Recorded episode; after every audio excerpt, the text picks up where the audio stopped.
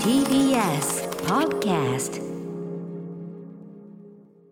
はい月曜日でございます熊崎さんよろしくお願いします田中さん、今週もよろしくお願いいたします。ねえということであの今日はスタジオ来てますけどね、はい、よいよ今日はいよいよ今日は涼しいと言っていいんじゃないでしょうかちょっとそういう感じにもう自信を持って言える感自じにな信をって持ってきま今し日たはね。涼しいと言っていい感じですよね、うんえーっと赤坂最高気温27度で今25度ですけどもだいぶね半袖じゃなくちょっとね長袖かもしくは羽織るものがあっていいんじゃないかっていう感じにはなりましいやたね。本当に本当に、まあ、私はもうずいぶんずいぶん前からねあの冬秋冬物が着たいから早く寒くなってくれなんつって ねいやでもあのコロナウイルスが流行ると嫌だな、大事ですねココロナウイルスが流行ると同時にやっぱインフルでインフルの対策対決対策ぐらいしとかないとダメだな大事そういえば対インフルのワクチンっていうのははいどうするんだい、それはかかりつけ医っていうところにかかるんだってねなんてねこんな、うんうんうんこれかかりつけ医問題っていうのずっとかかってか、ね、話してたわけですけどね あの放課後ポッドキャストでね、はいはい企業曜日に明らかになった放課後ポッドキャスト放課後ポッドキャストで延々このかかりつけ医について私がずっとこう疑問を呈しているという件を金曜日のオープニングトークであのずすごくやっちゃったことをえなプるほロデどューサー橋本良文がネタバレって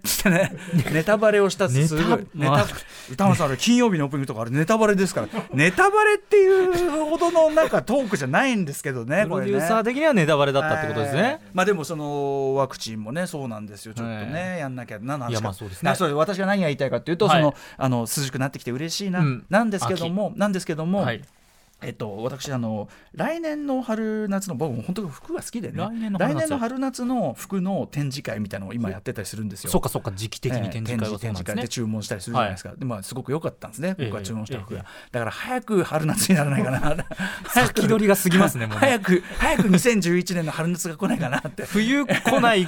かなはもう時期過ぎたんですけど。もうもう重たいコートとかいいかなみたい なそんなそんな気持ちもう遅い遅いみたいなことなんですけど冬来ないからそんな気持ちになりすぎてもうあまりにはもうだからそのなんていうのほらこの夏なんか季節感みたいなのなかったわけよやっぱ別に海行ったわけでもないしまあそうですあねの自宅でっていう方も多かったと思いますそうそうそうし。自宅ね、ステイホームでしたし、は炎天下の中歩くってもうそういう季節でもないですからそうですねなんかちょっとそういうところでねちょっと季節感狂っちゃってるのかもしれないねということ確でかすよにねねサンダルとか履く機会圧倒的に少なかったですもんね僕そうもねだから極端に極端に暑い用の格好もどうせ冷房効いてるからいらないし確極かに端に寒い格好ももう東京そんな寒くねえしとかさ、ねあのうないアナウンサーがね、はいもうにょ東京もなんだっけ東京も熱帯雨林なんですかねって ね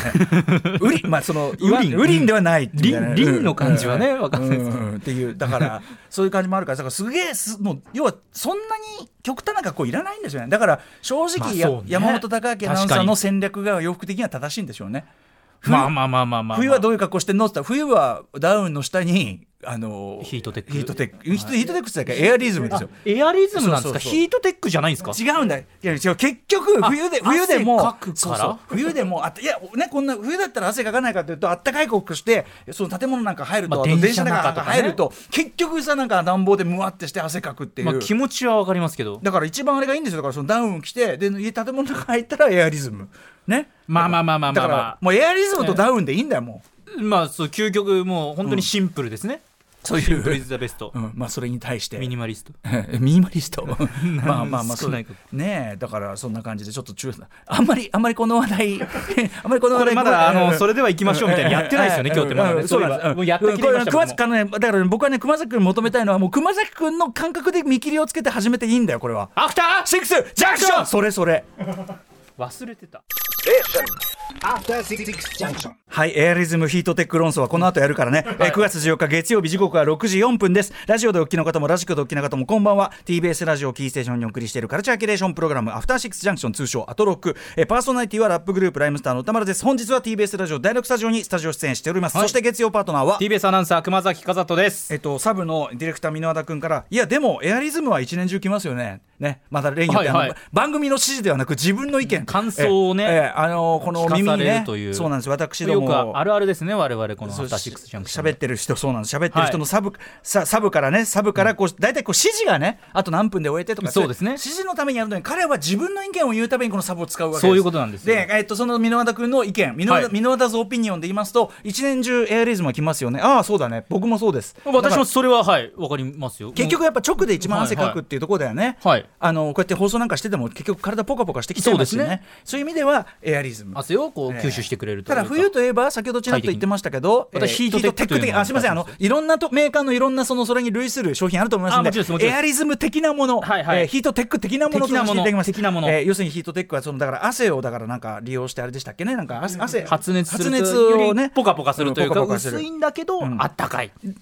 ええ熱気を逃がさない、ね、そういうことですねええ なんてことをね、三田君が補足してますけども、み私の耳元でね、で、えっと、そのヒートテック、だからそのエアリズム、僕の場合は、上半身、シャツの下とか上半身用にはエアリズムを着ます、はいで下半身はやっぱ冷やしたくないので、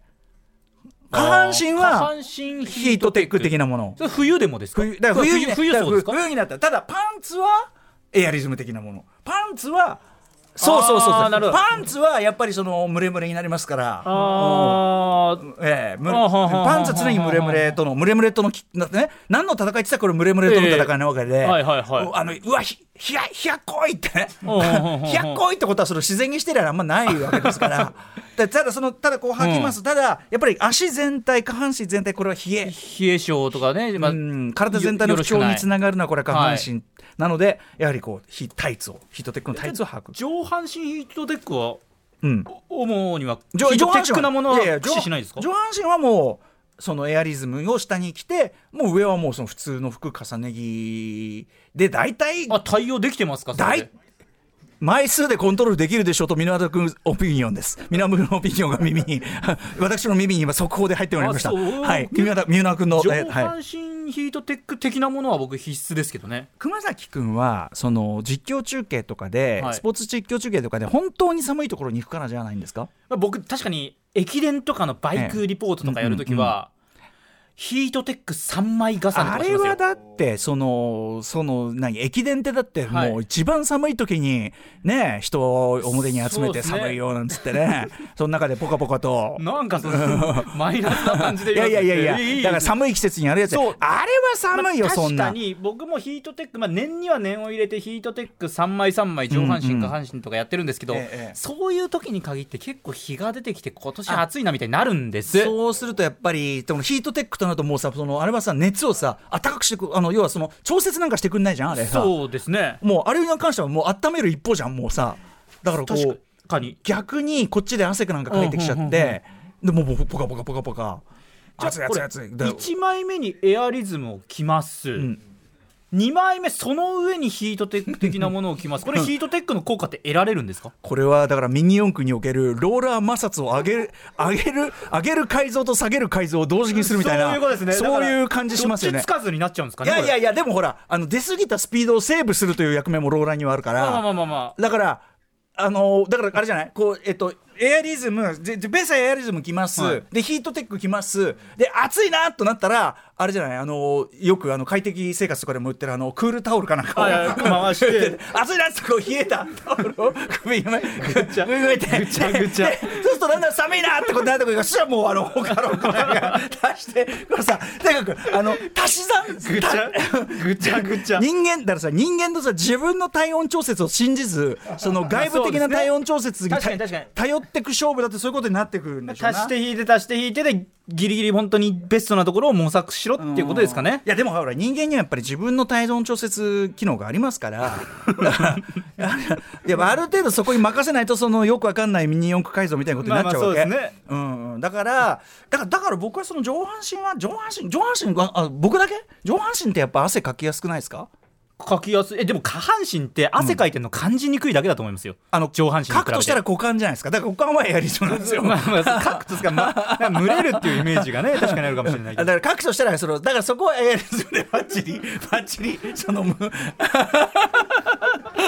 でもえそその部分に関してはエアリズムヒートテックっていうえ感じでやると、まあ、プラマイの押し引きでこのそうね ま、回って回って回ってだあの股間だけが 熱くホットホットってことにねこれ行き着く先はどこなんでしょう この会う話。ーんいやだから皆さんどうやって温度調節してるってことですよいやー確かにあでも本当に知らなかった確かに冬でもそのエアリズム的なのっていうのは僕発想になかったんでこれ一つそうですかはい、勉強になりましたもう、まあ、単にあのそこは入れ替えるのが面倒くさいからシャツの下のあれはもう分かるそのさもう全部もうひあのエアリズムばっかりめっちゃ入ってる引き出しがあるわけ、はいはいはいでもとにかくもうガバッて開けてガバッて取ってもうあーそこからやればいいようになってるわけですよ確かにだから、長袖エアリズム的なものとかってあったりするじゃないですかはいはいはいはいこれって需要どこにあるんだって僕正直思ってたんですけどそそういうことなんですね冬でも使う方とか秋冬でも使う方がいるとかあそうとか半袖ヒートテック的なものもあるん ですよそれこれ需要どこなんだっていうのは僕いやだねか常にちょっと疑問だったんですよあのさだからそのさ手手とかは、はい手とかはいいからそのボディだけがっちりきたいっていうことじゃそなういいうことなんですかね結局ボディが温まれば手とかは自然と温まるんだっていう理論じゃないそれうんはうんうんうんうんちげえかなでもさ末端から末端冷やすとダメだって逆、確かにね、言うよね先ほどねうん、温めろっていうのはなんかちなみに私はその前からすごくなぜみんな手袋をもっと使わないのか派なんですよあ手袋それはわかる、うわんかりますただ僕はね手袋なくしちゃうから結構使ってなかったりす僕るもなくしちゃうから、あのフックがついてる型使いますこうやってあのこうやってくっつく型、はいはいうん、あとなんかで携帯とか触るときに、うん、今でも手袋のいや上からであもんできるでやすつけがどなんかそれだとちょっとなんかそれでいいデザインが見つかってないんですそよこはさだからそこはもうそのなんていうかな携帯を触るのを抑制しなよ そのいややっぱりそんなクソそれ抑制寒できないいすんあでも、まあ、あなたの場合ねそのだ僕かでら依存症とかでもなんでもないですあけんどた外やっぱのり実況があるからだからそういう特殊なあれはもうさなんかほら南極なんか基地みたいなもんだから さその、うん、あの駅伝の実況ってのははいはい南極基地のあれみたいなもんだからさそれしょうがないそれはもう特殊任務それは特殊任務だからいやでもそういう仕事とか関係なくてもです本よ、当僕ですそかの日常のえ銀座の街中でも銀座の街中でもやっぱりこうポケットに手突っ込んでこう、うん手袋ないのをしのぐみたいな感じですねでもさ手こうやって両手入れてると危ないぜ、危ない ですあ転んだ時にはい受け身取れないぜ、取れないですあつってね取れな俺いです俺あの学校であの柔道の授業もやってたから巣持って、はいもう受け身すごいパーンやってからパーン手袋入れてたら取れないだから僕はそういうリスクを抱えながらも手袋をしてないっていうところは重々承知してるんですちなみに受け身ってさすごく大事だけどさあの受け身の練習してるとこってぶっちゃけ滑稽だよねまあ確かにそのね体育の授業レベルで受け身の感じっていうのはね確かにね、巣鴨ってその受け身のさこうやってターンとかさあとその和式ね、はいはい古式古式和風和英法というかさあの鎧を着たまま泳げますみたいなののあれをやっぱり床でこうやってやられたりなんかそういう無様な稽古が多いんだ、はいはい無様な練習が多いんだあごめんちょっと話ず れた菅も高校時代を、うん、何の話だっけ、ええーっっととこれもう12分うのん歴史やだりかましたよ、ら体温調節は皆さんね、いえーっといかがお過ごしでしょうかという話ですね。どのようにさあれじてゃるのかねあちょっと一つだけ、えーっとはいカルチャーニュースと言いましょうか先週のあの特集あったじゃないですか将はい棋漫画特集、はいねえーえーっと岸名前を 名前が変な名前でえーっとえキミリトさんキミリトさ んキミリトさん名名前とか言わないでくださいキミリトさん申し訳ございませんん。 キミリトさん、キミリトさんの特集で、将棋漫画特集あったじゃないですか。 その、将棋漫画特集の、 黒崎君ごめんなさいごめんなさいちょっとごめんなさい本当にごめんなさ ゲいストの方をね、変な名前なんて言っちゃいけませんよ ね。えーっと、笑う笑うのもダメだよ失礼ですよ本当に、ねごえめんだなっさいて本当だにってこれはミルトさんはほらだって無理やりもともとのそのあのペンネームにさ将棋のあれを無理やりさ当ててるわけだからこれは変な名前のなんか自覚あるはずだからこれはミルトさん自身もさ、大丈夫ですよ多分怒んない怒んないなんか宇田さんうまいフォローしてうまかったのかどうかもわかキんなミいリトさんの特集はいはい先週やったじゃん、はい将棋漫画特集、はいそうそですねれに関してこんなメールをいただいておりますえー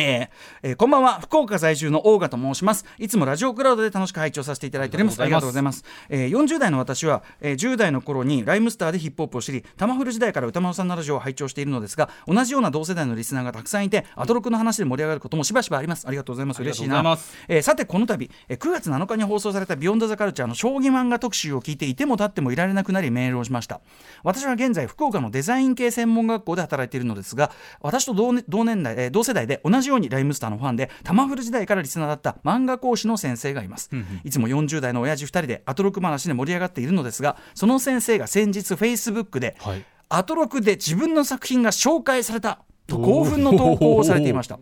そうこの特集で紹介されていたサッカー×将棋のはい成金を書いているのは、はい当校の講師の講師の先生で、えー鈴木大志郎さんという漫画家さんですという。そうなんですよ、えわーーいつも2人でアトロクの話を楽しくしているのですがさすがに今回は大興奮鈴木先生も大ファンである歌丸さんのあのアトロクで作品が紹介されたと、えー喜んでいたのですが連載が終わって数年経っているし成金はなかなか本屋さんで売っていないから歌丸さんに読んでもらえないかなと残念そうにおっしゃっていたので興奮冷めやらぬ僕は鼻息荒く僕が送りますと言うと鈴木先生はでは僕のうちにある成金を送ってほしいと2人で固い握手を交わしました、えーということほうで誠に勝手ながら歌丸さんに読んでいただきたくサッカー×将棋漫画成金をお送り送りさせていただきます、えーサッカーにも将棋にも集中できる漫画なのでぜひご一読ください僕がねあの要はねあのキミリトさんが、はいいろはいさ今今将棋漫画かけるなんとかで、えー将棋かけるサッカーだって俺がね集集中しようって、ねうん言ったどどういう方に集中できる漫画なのでぜひご一読くださいえー、成り金一巻の表紙の裏には歌丸さんへ鈴木さんに直筆でサインをいただきましたこれからも鈴木先生と楽しく聞かせていただきますということで、えー、大賀さんから送っていただいたこのね、えー、全8巻成り金、はいそして、えあ1りがとうございます巻目のこのねすごいえー、と表色をめくったこのところにはなんと鈴木大志郎先生のもうバッチリな私の歌丸さんが描かれてるすごいですよすごいありがとうございますというか、うわうわいうわうわうやーわうわうわうわ、まずそのこうやって、はいなんていうのかなはいあの漫画家さんでね、あの聞いていただいてる方すごく多くって、うんえっとゲストの方にもお迎えしたりしてますけど、ねまさかこう話題にした作品で、しかも成金すごくやっぱみんな印象に残ってるじゃない。そうですね一番やっぱりこう、はいねあの距離がさ飛距離があったから個性的というかねより、あの金先週金曜日のさ「フューチャーナーバスト」の振り返りでも、えっとえっと小室孝之さんがね、ははいいあのあそこが印象的だった「なりきん」ってねすごい漫画で、えー歌丸さんが「集中しろ」っつってたのに笑っちゃったの、うん、 言ってたんだけどまさかそのね、はい、あの作作者者のの方方がから本当に直々にしかもこのサイン入りで、